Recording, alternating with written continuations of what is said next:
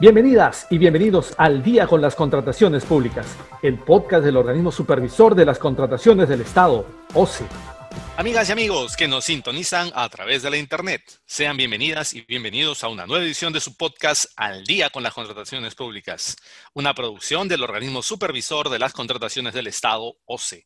En este episodio, quienes habla, Jan Velázquez, va a tener el agrado de compartir con ustedes los próximos minutos para conocer más acerca de diversos aspectos en el marco de las contrataciones públicas.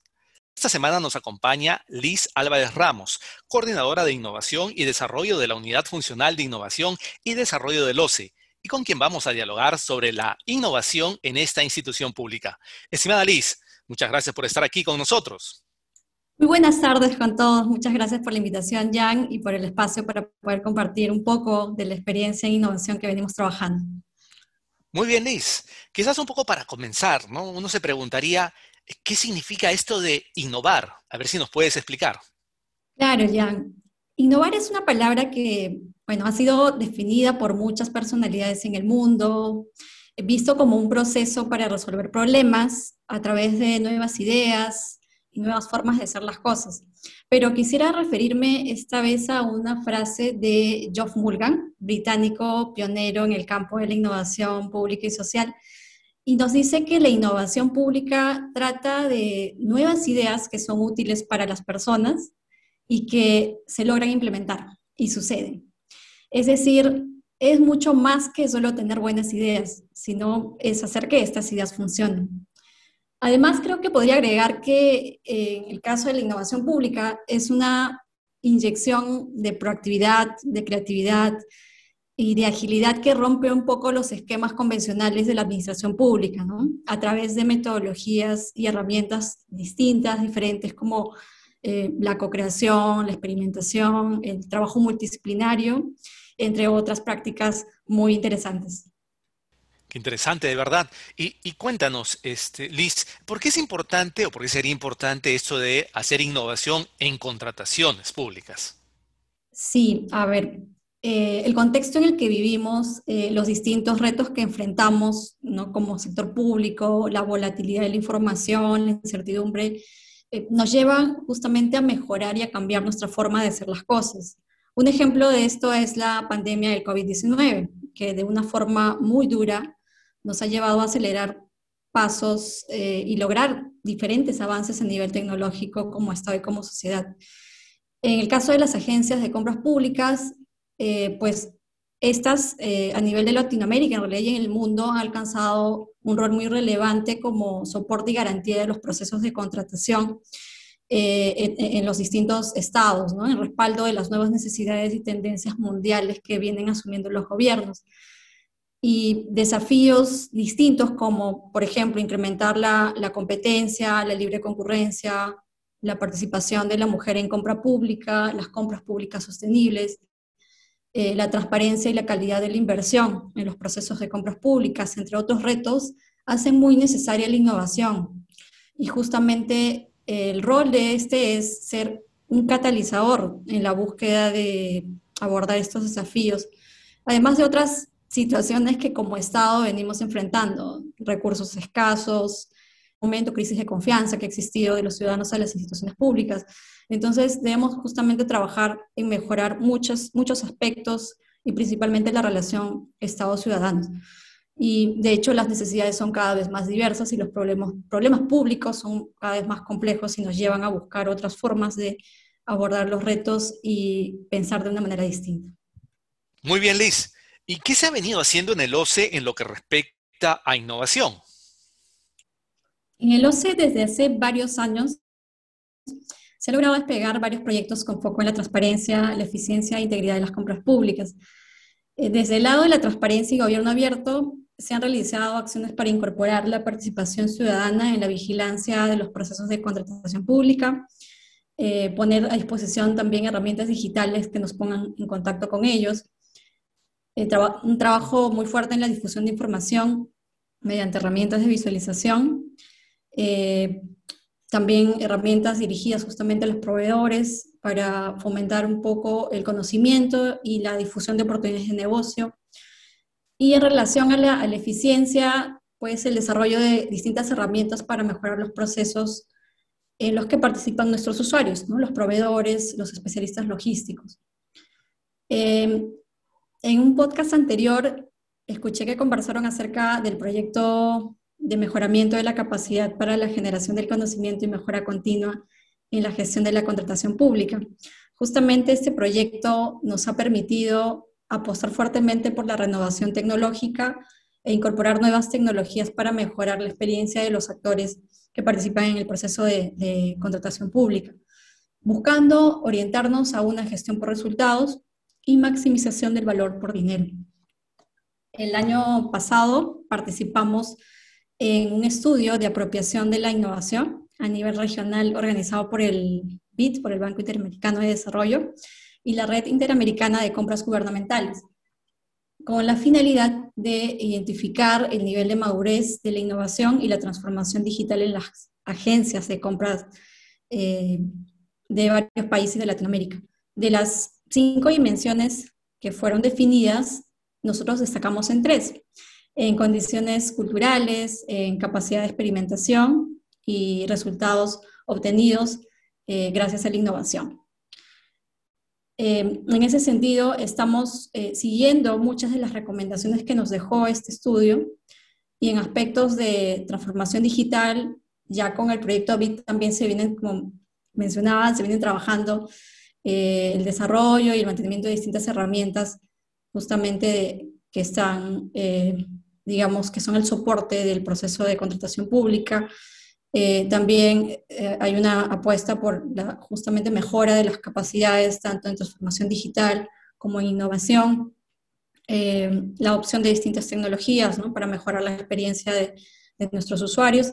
Y en el caso de cultura innovadora, que también es un, una, un aspecto muy relevante para poder desarrollar la innovación en las organizaciones, eh, lo que estamos justamente buscando es por poder compartir experiencias, poder generar espacios donde los colaboradores, las y los colaboradores del OCE puedan justamente eh, apropiarse de herramientas para innovar y puedan también ser replicadas desde sus eh, espacios, desde sus áreas. Justamente uno de esos ejemplos de experiencias, de alguna manera, en la que buscamos que las distintas áreas puedan trabajar en función a retos eh, para innovar es el concurso OCE Innova 101. Justamente lo que acabas de mencionar, Liz, te iba a consultar acerca de, este, de ese concurso que se llevó a cabo hace, hace algunas semanas, muy recientemente. Explícanos a, explícale a nuestros oyentes en qué consistió ese concurso, háblale acerca de la participación de los retos identificados. A ver, cuéntanos. Sí, se diseñó un espacio para brindar una experiencia colaborativa, inmersiva, de aprendizaje activo, ¿no? para todos los colaboradores del OCE con espíritu innovador y emprendedor. Eh, pues te cuento, el concurso logró reunir a más de 50 colaboradores y colaboradoras de nueve unidades orgánicas. Eh, lo que hicieron fue justamente interactuar con con proveedores, con entidades públicas, para abordar los retos priorizados. Y entre los retos que justamente se, vio, digamos, la oportunidad de poder abordarlos, están dirigidos a eh, temas de promoción o promover la transparencia, incrementar la competencia en las compras públicas, eh, detectar prácticas anticompetitivas en las compras públicas, mejorar la experiencia del potencial proveedor hacia una inscripción exitosa en el RNP y facilitar el acceso a la información de interpretación normativa que emite el OCE. Eh, de un total de 30, de un poco más de 30 ideas que se postularon, eh, se trabajaron en función a cuatro retos planteados, eh, con siete equipos que estuvieron a cargo de trabajar en el diseño de las soluciones para estos desafíos. Estos equipos contaron con asesoría técnica en la metodología y herramientas del proceso de innovación. Ahora, Liz, eh, ¿y estos equipos, cuáles fueron eh, las propuestas que han ganado este concurso? Cuéntanos un poco más acerca de estas eh, iniciativas innovadoras que han logrado, que tengo entendido son tres, que fueron seleccionadas por este, un jurado bastante riguroso. Sí, se diseñaron, se lograron diseñar soluciones relacionados justamente a poder ofrecer herramientas de apoyo a los actores del proceso de contratación pública, tanto proveedores como entidades contratantes. estas soluciones buscaron también, digamos, llevarnos a generar una articulación de información con otras entidades e incorporar ahí la analítica de datos. Eh, por ejemplo, también se propusieron procesos automatizados que provean información útil para la toma de decisiones, eh, la aplicación de herramientas de inteligencia artificial para acompañar y responder consultas de, los proveedores durante el proceso de inscripción y gestión de la información que manejan en el RNP. Eh, también el, uso de herramientas visuales para el seguimiento y monitoreo de acciones de los actores del proceso de compra pública, un foco en el pago oportuno a los proveedores que permita garantizar y analizar el comportamiento de eh, eh, estos actores mediante un ranking, por ejemplo, en función a distintas características que estos proveedores podrían poner a disposición. Y de alguna manera, estas propuestas justamente lo, que han buscado es eh, ponernos en contacto con los actores que, digamos, han estado vinculados a estos retos que se han priorizado, cambiando de alguna manera cómo se conciben los servicios eh, de cara a la ciudadanía, a, nuestros usuarios, poniendo en primer lugar eh, justamente satisfacer, el comprender cuáles son las necesidades de nuestros usuarios, porque es la manera que vemos que se pueden construir soluciones con foco en, el valor público que debemos otorgarles a, a ellos, ¿no? en función a los procesos y servicios que brindamos como institución. Muy bien, Liz. Entonces, el concurso ya se realizó. ¿Cuáles son los siguientes pasos, eh, no solo en materia del concurso y en general, en materia de innovación en el OCE?